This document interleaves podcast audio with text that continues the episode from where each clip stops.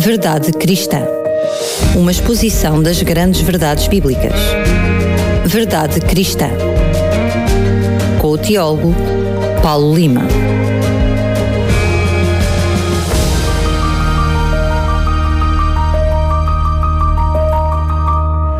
E cá estamos para mais um Verdade Cristã. Paulo, mais uma vez, bem-vindo. Olá, Daniel, é um prazer estar contigo e com os nossos ouvintes e, e estar com o Espírito Santo, que eu acredito também está aqui hoje, hoje especialmente connosco. A guiar um assunto que não é muito fácil. Já escreveu é, dos poucos. Há, há, há, há assim um punhado de assuntos na Bíblia que ao longo, ao longo dos séculos, já podemos dizer assim, hum. tem levado muitos escritores, muitos filósofos, muitos teólogos e mais outros uh, uh, por aí a escrever muita tinta e, É enfim, com muita controvérsia, e esse é também um assunto. Não estamos de todo em branco no programa de hoje, visto que já fizemos, o programa anterior já foi sobre este assunto. Lembro mais uma vez a quem nos está a ouvir que este programa já está disponível em podcast em uh, radiorcs.novotempo.pt. É precisamente o primeiro programa que fizemos sobre identidade do Espírito Santo, mas uh, no programa anterior ficou logo prometido que não íamos esgotar o assunto naquele programa e que hoje faríamos, eu diria, mais um programa para terminar essa parte. É verdade, Paulo, que já no programa anterior falámos do Espírito Santo e do Espírito Santo como uma pessoa, ou seja, a personalidade do Espírito Santo, mas ficou prometido que hoje iríamos, diríamos, esgrimir, entre aspas, mais argumentos. É verdade, ficou prometido e eu entendo, tenho a intenção de, de, manter essa promessa. Então, como tu estavas a dizer muito bem, no primeiro desta série de dois programas, nós começámos por apresentar uma definição de pessoa, o que é uma pessoa, e depois mostramos como, segundo as Escrituras, o Espírito Santo é uma pessoa divina, pois possui os três atributos da personalidade, que são quais? Razão, vontade e sentimento. Vimos também que o Espírito Santo é suscetível de ser sujeito a práticas adversas que podem ser realizadas apenas contra um ser dotado de personalidade, contra uma pessoa, pois as Sagradas Escrituras indicam claramente que se pode mentir ao Espírito Santo e que se pode blasfemar contra o Espírito Santo. Ora, neste segundo programa, nós iremos continuar a nossa argumentação bíblica a favor da tese de que o Espírito Santo é uma pessoa, uma pessoa divina, que tem personalidade, portanto, e iremos igualmente mostrar que ele é uma pessoa claramente distinta de Jesus Cristo, o Filho de Deus. E assim pretendemos demonstrar a falta de fundamento bíblico da tese antitrinitariana que vê no Espírito Santo ou uma mera força ativa que emana de Deus, ou que o identifica erroneamente com o Espírito de Jesus Cristo liberto da natureza humana. Portanto, hoje vamos fazer isto, vamos continuar na nossa argumentação bíblica para mostrar que o Espírito Santo é dotado de personalidade, é uma pessoa divina. Muito bem, vamos então uh, aos textos bíblicos. Lembro-me que na semana passada, para além de tu mencionaste um conjunto alargado até de textos bíblicos, disseste que não eram Uh, só esses textos bíblicos que falavam sobre Uhum. isso, e hoje vai-nos trazer mais textos bíblicos que de alguma forma mostram essa personalidade, esses atos, se quisermos, estas ações do Espírito Santo que revelam aí uma personalidade. Exatamente. As Escrituras Sagradas atribuem ao Espírito Santo atos que são próprios de uma pessoa, isto é, de um ser intelectual, dotado de razão, de vontade e de sentimento. Eu lembro que esta é a definição de pessoa que nós estamos a trabalhar e que estamos a utilizar nestes programas. Eu posso apresentar cinco textos em que são atribuídos ao Espírito Santo atos intelectuais próprios de uma pessoa. Poderiam ser aduzidos outros textos, mas julgo que estes são suficientes para demonstrar a nossa tese de que o Espírito Santo é uma pessoa divina. O primeiro texto encontra-se em Atos, capítulo 8, versículo 29, e diz o seguinte, e eu vou citar: Então disse o Espírito a Filipe: Aproxima-te desse carro e acompanha-o. Nota, Daniel, que o autor de Atos dos Apóstolos apresenta o Espírito Santo como uma pessoa que se dirige a Filipe para o instruir no comportamento a adotar em determinada circunstância. Para que fique bem claro, o modo como o Espírito Santo é aqui caracterizado como uma pessoa capaz de comunicar verbalmente com outras pessoas, devemos fazer notar que no original grego, o autor usa a expressão eipen de to pneuma. Então disse o Espírito. Ora, eipen é a conjugação verbal da terceira pessoa do aoristo, da voz ativa do verbo grego lego, que significa dizer ou falar. Portanto, o autor de Atos dos Apóstolos atribui ao Espírito Santo a capacidade de comunicar pela fala. Logo, ele está claramente a atribuir ao Espírito a capacidade de realizar ações pessoais em interação com outros seres dotados de personalidade, neste caso com Filipe, é a pessoa que está envolvida. Ações essas que envolvem a posse de razão e de vontade. Nós podemos juntar a este texto outros, como por exemplo Atos 10, versículo 19, em que o Espírito Santo fala também com Pedro, ou Apocalipse 22, versículo 17, em que o Espírito Santo convida o leitor do Apocalipse a vir tomar posse da salvação. Em todos estes casos, o Espírito Santo é caracterizado como uma pessoa, uma pessoa capaz de comunicar com outras pessoas, neste caso pessoas humanas, eh, e portanto uma pessoa dotada de personalidade, passa a redundância. Romanos 8, versículos 14 a 16, é outro texto que atribui ao Espírito Santo a realização de atos intelectuais próprios de uma pessoa. O texto diz o seguinte, eu vou citar, diz assim: Pois todos os que são guiados pelo Espírito de Deus são filhos de Deus, porque não recebeste o espírito de escravidão, mas recebeste o espírito de adoção, baseados no qual clamamos Abba Pai. O próprio Espírito testifica com o nosso espírito que somos filhos de Deus. Fim de citação. Esta passagem de Paulo atribui ao Espírito a capacidade de testificar. De facto, o texto grego é claro nesse sentido e usa a expressão autotoponeuma sumarturei, sendo que sumarturei é a conjugação do verbo grego sumartureo, que significa testificar, testemunhar, provar que algo é verdadeiro. Ora, é, por demais evidente que a capacidade de testemunhar é apanágio de um ente intelectual dotado de razão, isto é, de uma pessoa. Logo, Paulo concebe aqui o Espírito Santo como sendo uma pessoa, uma pessoa divina. Uma terceira passagem neotestamentária muito interessante, que atribui ao Espírito Santo a capacidade de realizar atos intelectuais, encontra-se em Romanos, capítulo 8, versículo 26. E eu vou citar o texto. Diz assim: Também o Espírito, semelhantemente, nos assiste na nossa fraqueza porque não sabemos orar como convém. Mas o mesmo Espírito intercede por nós sobremaneira com gemidos inexprimíveis. Este versículo é com toda a certeza a prova mais evidente da personalidade do Espírito Santo apresentada por Paulo na sua epístola aos Romanos. O apóstolo afirma aqui que o Espírito Santo desempenha a função de intercessor dos crentes quando estes estão em oração. Ele utiliza o verbo grego uperento kano para caracterizar a ação do Espírito. Este verbo grego significa interceder, suplicar em favor de alguém.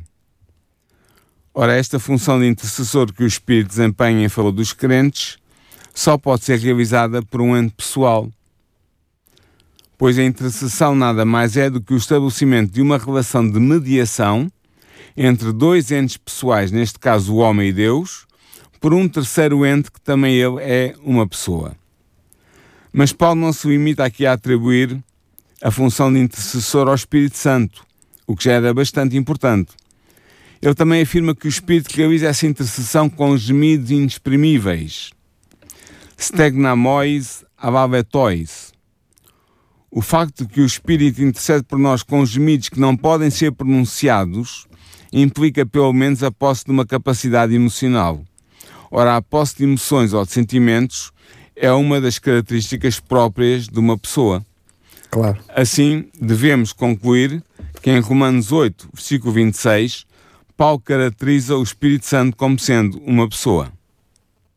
Mas, oh Paulo, se não me falha a matemática, tu apresentaste o primeiro, o primeiro versículo, depois foi os dois de Romanos, ou seja, o, no capítulo 8, o 16 e o 26. Sim. Mas tu inicialmente tinhas dito que eram cinco versículos? Sim, temos mais dois. Ok, ok. O texto de Lucas, capítulo 12, versículo 12, também nos permite deduzir que o Espírito Santo é uma pessoa. Esta passagem diz o seguinte, eu vou citar: Porque o Espírito Santo vos ensinará naquela mesma hora as coisas que deveis fazer, uh, uh, perdão, as coisas que deveis dizer. Jesus afirma aqui que os crentes serão ensinados pelo Espírito Santo quando tiverem de comparecer perante as autoridades para darem as razões da sua fé em Cristo. Neste texto, o verbo português ensinar traduz o verbo grego didasko, que significa ensinar, instruir, explicar. Ora, só um ente dotado de razão está em condições de ensinar algo a alguém. E a posse de razão é, como vimos antes, uma das características essenciais que definem a personalidade. Portanto, é evidente que Jesus considera o Espírito Santo como sendo uma pessoa, alguém dotado de razão, capaz de ensinar e, portanto, dotado de personalidade. E estamos a falar de, do próprio Jesus. Exatamente. Ou seja, não querendo tirar aqui o, o, não é o mérito, mas a confiabilidade nos diferentes autores, quando Sim. falamos do próprio Jesus, passa a ter um peso diferente. A autoridade é maior, é claro. isto que queres dizer, não é? Muito maior, sim, sendo, claramente. Sendo ele, como vimos nos programas anteriores, também ele divino. Exatamente, portanto, e conhece portanto, por, melhor que pessoalmente, ninguém sabe, sabe, já que estamos a falar de pessoas, sabe na primeira pessoa, não é? Exatamente, é isso mesmo, tens toda a razão. Mas há ainda um quinto texto que eu quero aduzir, um quinto texto do Novo Testamento que confere ao Espírito Santo a capacidade de executar atos intelectuais. Esse texto encontra-se no Evangelho de João, no capítulo 16, nos versículos 7 e 8, e diz o seguinte: Todavia digo-vos a verdade, que vos convém que eu vá, porque se eu não for, o Consolador não virá a vós, mas se eu for, enviar-vos-ei. E quando eu vier, convencerá o mundo do pecado e da justiça e do juízo. É aqui mais uma vez Jesus que está a falar, e nesta passagem Jesus comunica aos seus discípulos uma revelação sobre o Espírito Santo, a quem ele chama o Consolador, ou Paracletos, no grego. Note-se como Cristo atribui ao Espírito Santo a faculdade de convencer o mundo do pecado, da justiça e do juízo. O verbo grego em causa que está aqui a ser utilizado é elenco e significa convencer, condenar, reprovar. O uso deste verbo grego por Cristo implica que o Espírito Santo teria as tarefas de refutar os erros e de indicar as mais práticas dos seres humanos. É evidente que só um ente dotado de personalidade possui as faculdades intelectuais necessárias para poder realizar tais atos. Uma mera força ativa, destituída de razão, não pode convencer alguém, seja do que for. Portanto, fica mais uma vez evidente que Jesus, e é a autoridade de Jesus que está aqui, presente, considerava o Espírito Santo como sendo uma pessoa.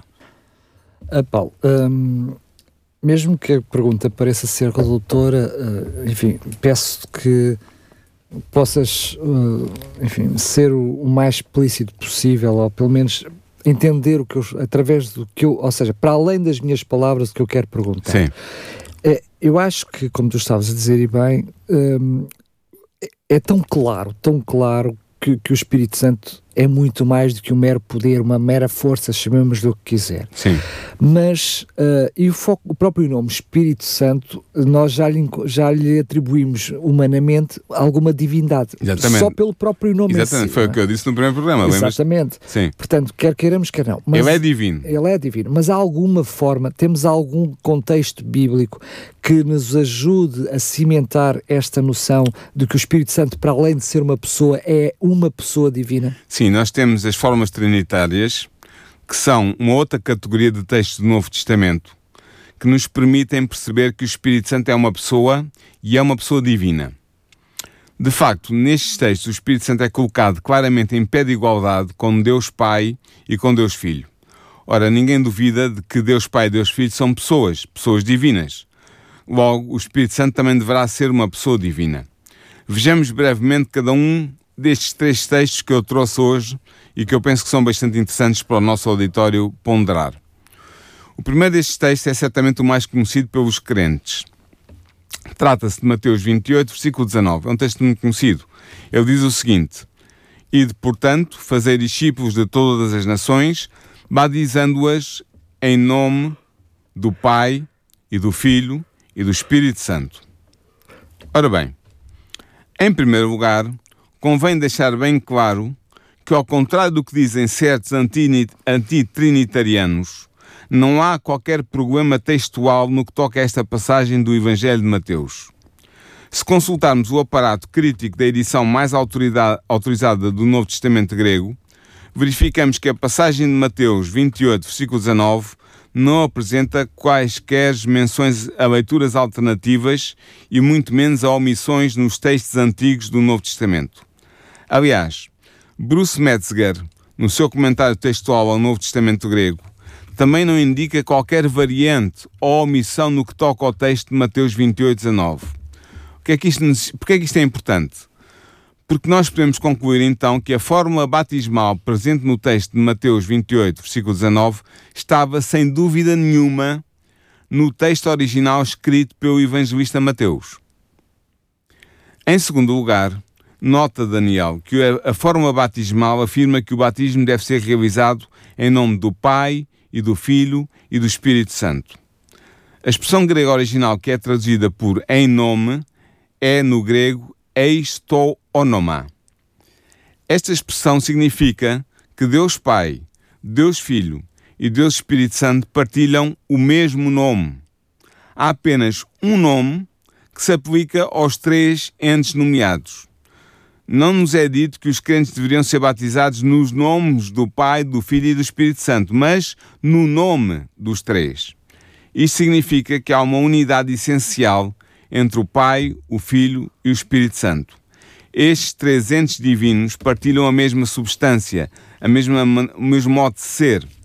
Portanto, temos aqui uma clara referência ao facto de que Deus é uma unidade de três pessoas divinas.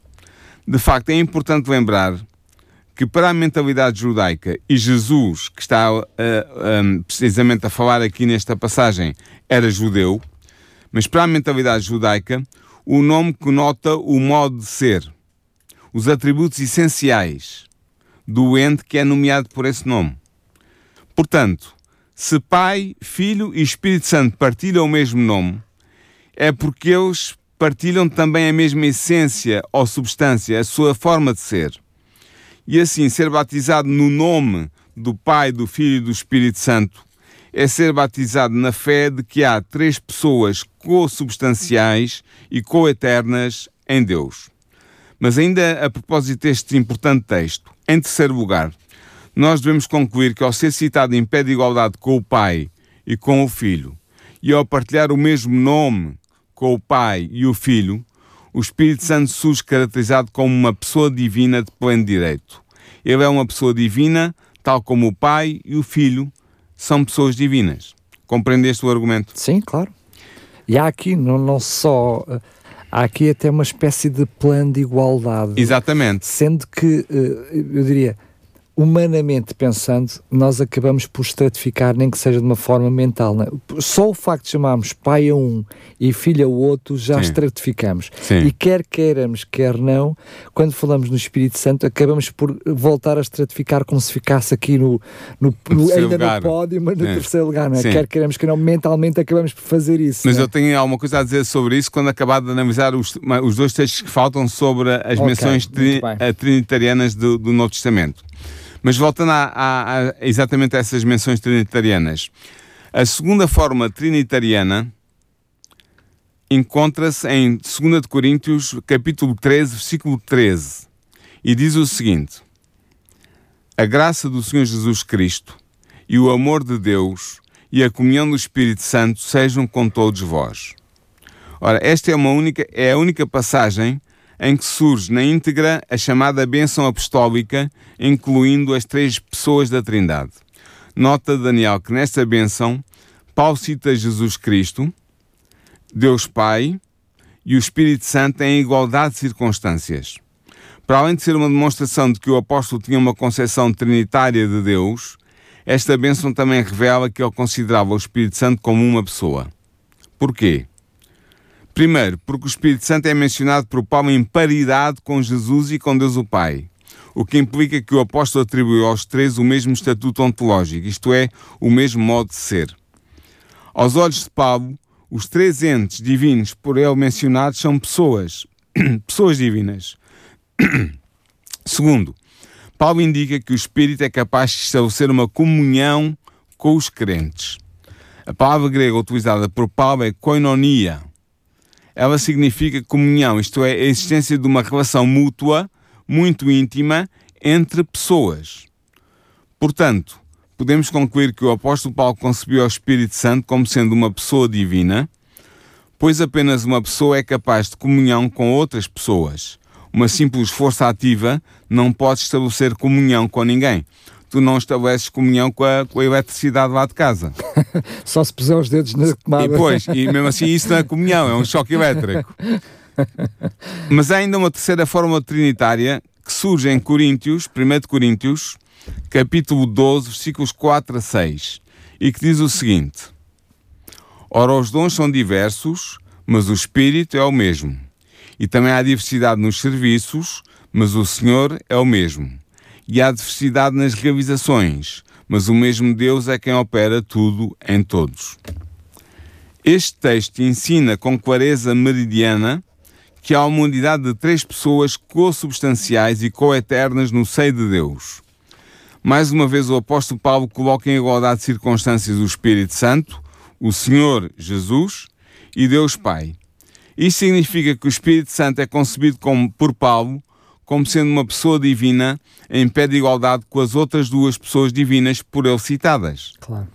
O facto de o Espírito Santo ser mencionado em paridade com o Senhor Jesus e com Deus Pai revela-nos que ele é, tal como eles, uma pessoa divina. Agora, em relação àquilo que estavas a dizer ainda há bocadinho, resta-me dizer ainda que estes três textos trinitários têm ainda uma última lição para nós. Cada um deles apresenta uma ordem diferente na citação das pessoas divinas. Isto é muito interessante. Mateus 28, 19 apresenta em primeiro lugar Deus Pai. 2 Coríntios 13, versículo 13, apresenta em primeiro lugar Deus Filho. E 1 Coríntios 12, versículos 4 a 6, apresenta em primeiro lugar Deus Espírito Santo. O que é que isto significa? Isto significa que não há no seio da Trindade uma hierarquia natural. As três pessoas divinas da Trindade, porque partilham a mesma substância ou essência, são hierarquicamente idênticas. Nenhuma delas é superior às restantes em termos ontológicos, isto é, no que toca ao modo de ser, ao modo de ser Deus. Assim, o Espírito Santo surge como um ente divino, com a mesma dignidade ontológica de Deus Pai e de Deus Filho. São todos a mesma essência. Uh, Paulo, eu, eu acho que já te disseste tudo, mas ainda temos algum tempo pela frente e eu queria abordar aqui uma outra perspectiva que ainda não falámos, quer neste programa, quer no programa anterior. Apesar de tudo aquilo que tu disseste agora, de alguma forma também já traz uma explicação a isso, que é olhamos muitas vezes para o relato bíblico e, sobretudo, aqueles que não acreditam na Trindade, uh, manifestam que há aqui uma espécie de suposta não simultaneidade de existência do Espírito Santo e de Jesus. Ele aparece antes na Bíblia, aparece Jesus e aparece após Jesus.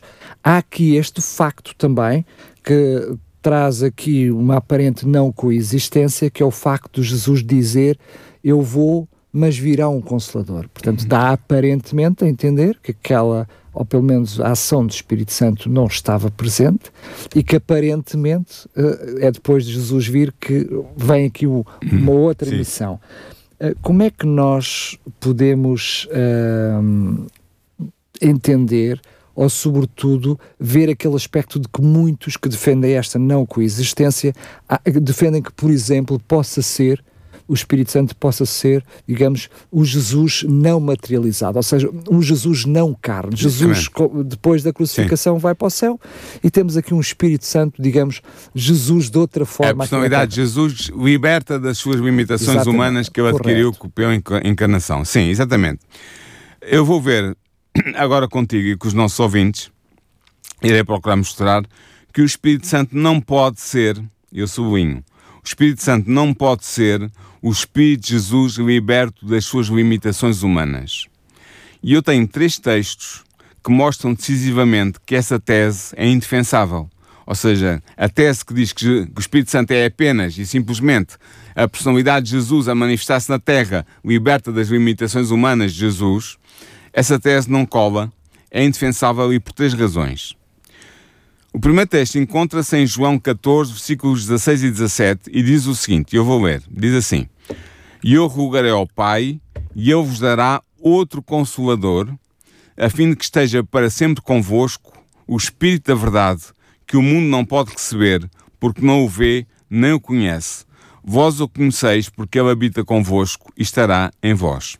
Ora, o outro é, é, o outro e não o mesmo, não é? Portanto, é isso, vamos ver. Só, só isso. Quando comparamos este texto com João 14, 26, fica claro que o Consolador a que Jesus refere aqui é o Espírito Santo. Para, para começar, começo de conversa. Antes de mais, nós devemos notar que o termo Consolador, em grego parakletos, é um termo normalmente usado para se referir a uma pessoa que ajuda ou consola outra pessoa. De facto, o significado etimológico da palavra grega parakletos é alguém chamado para estar ao lado de outro. É isso que a palavra quer literalmente dizer. Portanto, temos aqui uma evidência de que o Consolador, isto é, o Espírito Santo, é considerado por Jesus como sendo uma pessoa. Mas por que, razão Jesus fala de outro Consolador, como tu já uh, fizeste notar? Tal deve-se ao facto de Jesus ser, de acordo com a primeira epístola de João, capítulo 2, versículo 1, também um consolador, um paracletos. No entanto, o texto de João 14, versículo 16, que citámos atrás, deixa bem claro que o consolador, o paracletos que viria, seria distinto de Jesus e viria tomar o seu lugar, e isso fica claro na medida em que Jesus refere ao consolador vindouro como, como tu disseste, outro consolador. A palavra grega, traduzida pelo termo português outro, é alos, que significa outro do mesmo género e não e heteros. Não, e não o mesmo. Não o mesmo, mas outro do mesmo género. Claro, exatamente. Portanto, o Espírito Santo é um outro consolador que é semelhante a Jesus, mas que é também distinto dele. Ele é semelhante a Jesus porque é uma pessoa divina, como Jesus e é distinto de Jesus, porque é uma pessoa diferente de Jesus, é para, uma outra pessoa. Para além de vir a ter o mesmo propósito. Exatamente. Agora, os trinitarianos sustentam que neste texto Jesus está a referir-se a si próprio como se fosse outra pessoa. No entanto, este argumento só teria força se Jesus tivesse simplesmente referido um consolador. Mas ele usou a palavra alos, que significa outro, para se referir ao Consolador que viria, e essa palavra faz toda a diferença.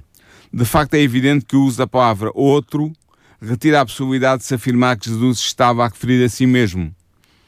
Na verdade, Cristo estava a referir-se a outro ente divino que viria auxiliar os discípulos. Logo, o outro consolador referido em João 14, 16 e 17 não pode ser Jesus. Portanto, nós temos aqui um texto que fala de, da existência de duas pessoas divinas diferentes que existem ao mesmo tempo. Portanto, uma não pode ser a mesma que a outra. E, o que significa que o Espírito Santo aqui claramente não pode ser Jesus despido da sua personalidade, das suas limitações humanas. Compreendes? Claro que sim. Aliás, eh, desculpa lá ter de estar a interromper o teu raciocínio, mas quando olhamos para o relato da criação, vemos a coexistência de ambos também, não é? Exatamente é um bom texto que eu não, eu não vou usar, mas é um bom texto que estás a chamar à colação. Mas usando outro texto do Novo Testamento, que nós devemos ter em consideração, é o texto de Mateus 12, versículo 31 e 32, que diz o seguinte: Por isso vos declaro, todo o pecado e blasfémia será perdoado, uh, perdão, todo o pecado e blasfémia serão perdoados ao homem, mas a blasfémia contra o Espírito Santo não será perdoada Se alguém proferir alguma palavra contra o Filho do Homem, ser-lhe-á isso perdoado. Mas se alguém falar contra o Espírito Santo, não lhe será isso perdoado, nem neste mundo, nem no porvir. É manifesto, Daniel, que neste texto Jesus, designado aqui como o Filho do Homem, e o Espírito Santo são duas entidades distintas.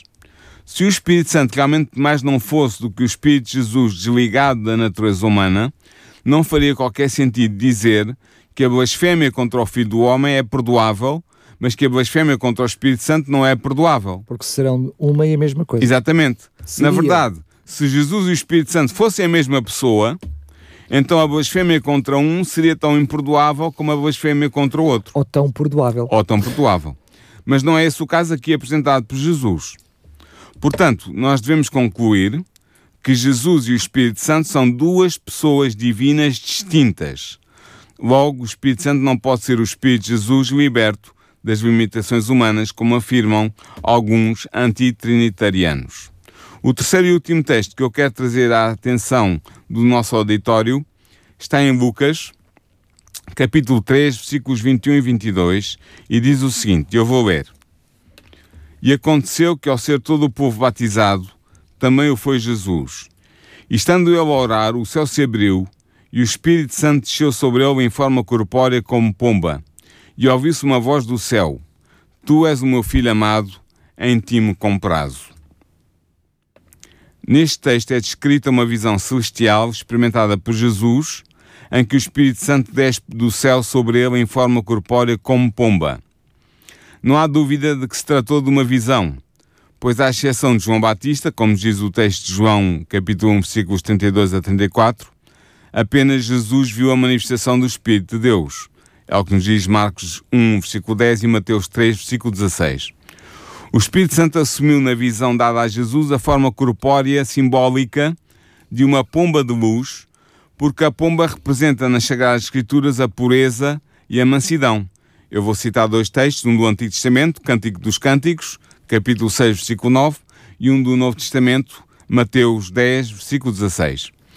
Mas o que nos interessa neste texto não é a forma simbólica assumida pelo Espírito Santo na visão que Jesus teve mas o facto de tal texto mostrar de modo evidente que o Espírito Santo não pode ser o Espírito de Jesus livre das limitações humanas. De facto, Jesus é apresentado como uma entidade que tem uma existência distinta do Espírito Santo. Este revela-se em visão a Jesus como uma entidade distinta. Logo, os textos que relatam o batismo de Jesus mostram claramente que é impossível identificar o Espírito Santo com o Espírito de Jesus liberto das suas limitações humanas. E penso que, enfim, estamos mesmo mesmo a terminar, Paulo. Uh, eu acho que, enfim, os argumentos que nos foram que nos foste apresentando, eles são bastante claros e evidentes Sim. para uh, mantermos algumas dúvidas, mas sobretudo para aquelas pessoas que ainda não tiveram a oportunidade de ouvir o programa anterior, consegues fazer assim um resumo apanhando agora uh, os, dois, os dois programas e chegarmos então a uma conclusão, visto que já vimos a parte do próprio Deus, não é? Sim. Jesus e agora do Espírito Santo. Sim, a conclusão é que o que nós podemos concluir uh, da nossa argumentação bíblica a favor da personalidade do Espírito Santo é que ela é incontornável. Os textos que eu mostrei, que eu não posso repetir como é evidente, não caberia neste tempo da conclusão, os textos são claros, que ele é uma pessoa claramente distinta de Jesus Cristo, o Filho de Deus. E também, portanto, julgamos ter demonstrado de modo cabal a falta de fundamento bíblico da tese antitrinitariana que vê no Espírito Santo uma mera força ativa que emana de Deus, ou então que o identifica erroneamente com o Espírito de Jesus Cristo liberto da natureza humana. É certo, Daniel, que há aspectos na natureza do Espírito Santo que são de difícil compreensão para nós, seres humanos finitos e pecadores.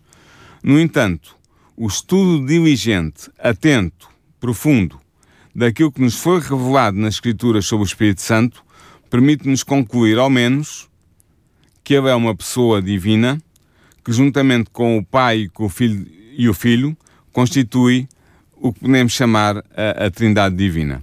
Portanto, um Deus em três pessoas coeternas, consubstanciais, distintas, mas que trabalham na mesma direção, têm o mesmo propósito e são movidos pelos mesmos princípios ético-morais, entre outros. Sendo que uma pergunta, enfim, um, apenas para um raciocínio lógico, enfim, não te estou a pedir agora que faças uma, mais uma tese sobre isso, Sim. mas para nós percebermos, há aqui, em termos de coexistência, também a mesma coexistência, ou seja, em nenhum momento da história um surge em detrimento do outro. É Exatamente. É esta noção, porque muitas vezes também temos esta noção, não é? Sim. Temos a noção que Jesus, ou pode haver essa noção de que Jesus, a determinada altura, por ser filho, nos, nasceu algum sítio no tempo, lá atrás, não Sim. sabemos quando, e que o, o, Espírito Santo, por ter derivado de Deus, que também uh, tem aqui um surgimento alguns tempo no tempo. Não é essa a não. visão dos trinitarianos. Não, é, é, não é. A coexistência é eterna de uma forma uh, similar. É? Exatamente, isso tem a ver com, nomeadamente com os três textos da, da, das menções trinitarianas do Novo Testamento que mostram claramente que os três entes existem paralelamente um ao outro, uns aos outros, portanto são três coexistentes uh, e que eles uh, se podem ordenar de maneira aleatória porque os três têm a mesma dignidade existencial, o mesmo, o mesmo estatuto ontológico, para usar uma palavra uh, mais difícil da teologia da, da filosofia. Portanto, eles são iguais em, na maneira de ser e coexistem com o mesmo propósito no propósito que eles estão empenhados atualmente é na salvação da humanidade. E no quadro da salvação da humanidade é que eles têm funções diferentes, mas as funções, por serem diferentes, não implicam diferentes modos de ser, entendes? Claro eles sim. partilham todos a mesma maneira de ser divina, como pessoas divinas que são tanto o Pai, como o Filho, como o Espírito Santo. Eu imagino, eh, permita-me, enfim, o, Uh, a, a, imaginação, porque Sim. estamos a falar de Deus. Eu imagino que nós, como seres humanos, acabamos por humanizar dentro da nossa mente, da nossa sim, consciência, sim. tentamos humanizar a existência de Deus, o que, é de todo impossível. E quando queremos criar uma forma, às vezes torna-se torna incompatível. Percebemos como é que Deus é só um, mas afinal são três. Muitas vezes usamos aquela, uh, tentamos usar aquela paráfrase da mão, não é como se uma mão, são três dedos, mas é uma mão. Ou seja, a verdade é que a forma de Deus, pelo facto de Ele estar em todo o lado, portanto, não, não, está preso a uma forma.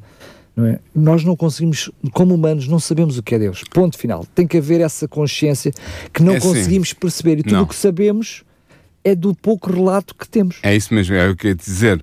O que nós sabemos sobre Deus foi aquilo que Deus entendeu por bem revelar aos homens sagrados aos homens santos que escreveram as Escrituras, tanto o Antigo como o Novo Testamento. Tendo em conta as nossas limitações. Tendo em conta as nossas limitações e usando linguagem humana. Só o facto de ser usada a linguagem humana já é uma limitação grande para a revelação de um Deus que é infinito em poder, em natureza, etc. E repara, Portanto, desculpa diz. lá ter interrompido, uh, pensa que ias terminar. Quando nós olhamos até pelo próprio exercício de Jesus, quando tenta explicar alguma coisa através das parábolas, parte sempre de alguma coisa que o ser humano conhece. É verdade. Fica difícil para Deus tentar explicar uma coisa que nós não conhecemos, que Sim. não existimos nem podemos imaginar. Fica é difícil. Sim, é? é? fica difícil e ele tem que usar a linguagem humana ao seu, ao, ao seu serviço para tentar passar a ideia que ele quer que nós tenhamos. Mas uh, eu volto a frisar tanto no caso da divindade uh, de Jesus, como no caso da personalidade do Espírito Santo, nós temos textos bíblicos do Novo e do Antigo Testamento suficientemente fortes para afirmar que eles são os dois pessoas divinas e que, juntamente com o Pai, constituem um Deus único em três pessoas coeternas e coexistentes. Podemos afirmar isso. Claro que não podemos ir muito mais além disto, mas eu, eu penso que isto podemos afirmar com alguma eh, claridade. Muito bem.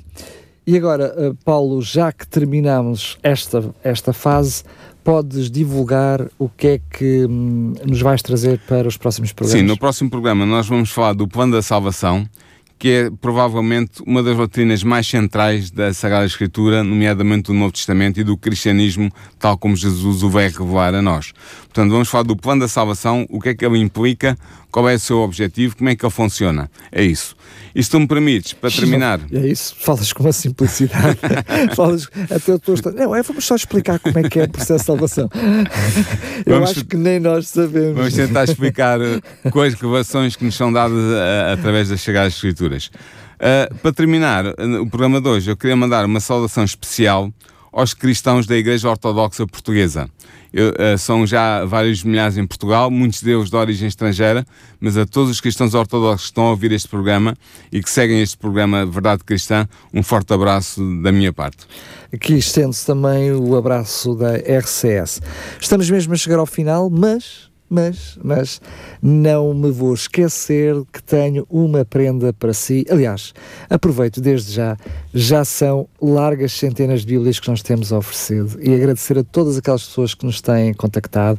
Também eh, já foi feito até de uma forma pessoal, mas continuamos a agradecer à Sociedade Bíblica e esta parceria que tornou possível a edição destas Bíblias. Lembro que são as Bíblias com a versão João Ferreira de Almeida que nós estamos a oferecer a cada programa e agradecer também a todas as pessoas que nos têm contactado. Ainda temos muito Bíblias para oferecer, mas enfim, temos que ir fazendo desta forma aos poucos para termos Bíblias para oferecer ao longo de todos os programas. E hoje, não é exceção, vamos oferecer 10 Bíblias aos primeiros 10 ouvintes que entrarem em contato connosco. Já sabem, é através do nosso número de telefone ou das redes sociais, basta enviar uma mensagem. O número de telefone é fácil de decorar porque é duas vezes a nossa frequência, é o 933, depois 912 912, já sabe, é 91.2 a nossa frequência, portanto é 912 912, repetindo o número na íntegra, 933 912 912 e basta enviar uma mensagem com o nome, basta nem que seja o primeiro nome, e a palavra Bíblia para sabermos que é esse o passatempo a que se refere, que depois os colegas da área de expediente irão encontrar, entrar em contato consigo para saber como é que quer levantar a sua Bíblia, se aqui nas instalações da RCS, se lhe quer que seja enviada gratuitamente pelo correio. Relembro, é mais uma vez uma oferta, 10 Bíblias aos 10 primeiros ouvintes. Também ainda referir que este programa, a par de todos os outros, está disponível em podcast em radiorcs.novotempo.pt e nas plataformas de streaming de podcast. E já sabe também, se quiser encontrar o programa, é Verdade Cristã. Paulo Lima, mais uma vez, um grande abraço e até ao próximo programa. Um abraço até ao próximo programa, Daniel. Verdade Cristã. Uma exposição das grandes verdades bíblicas. Verdade Cristã. Com o teólogo Paulo Lima.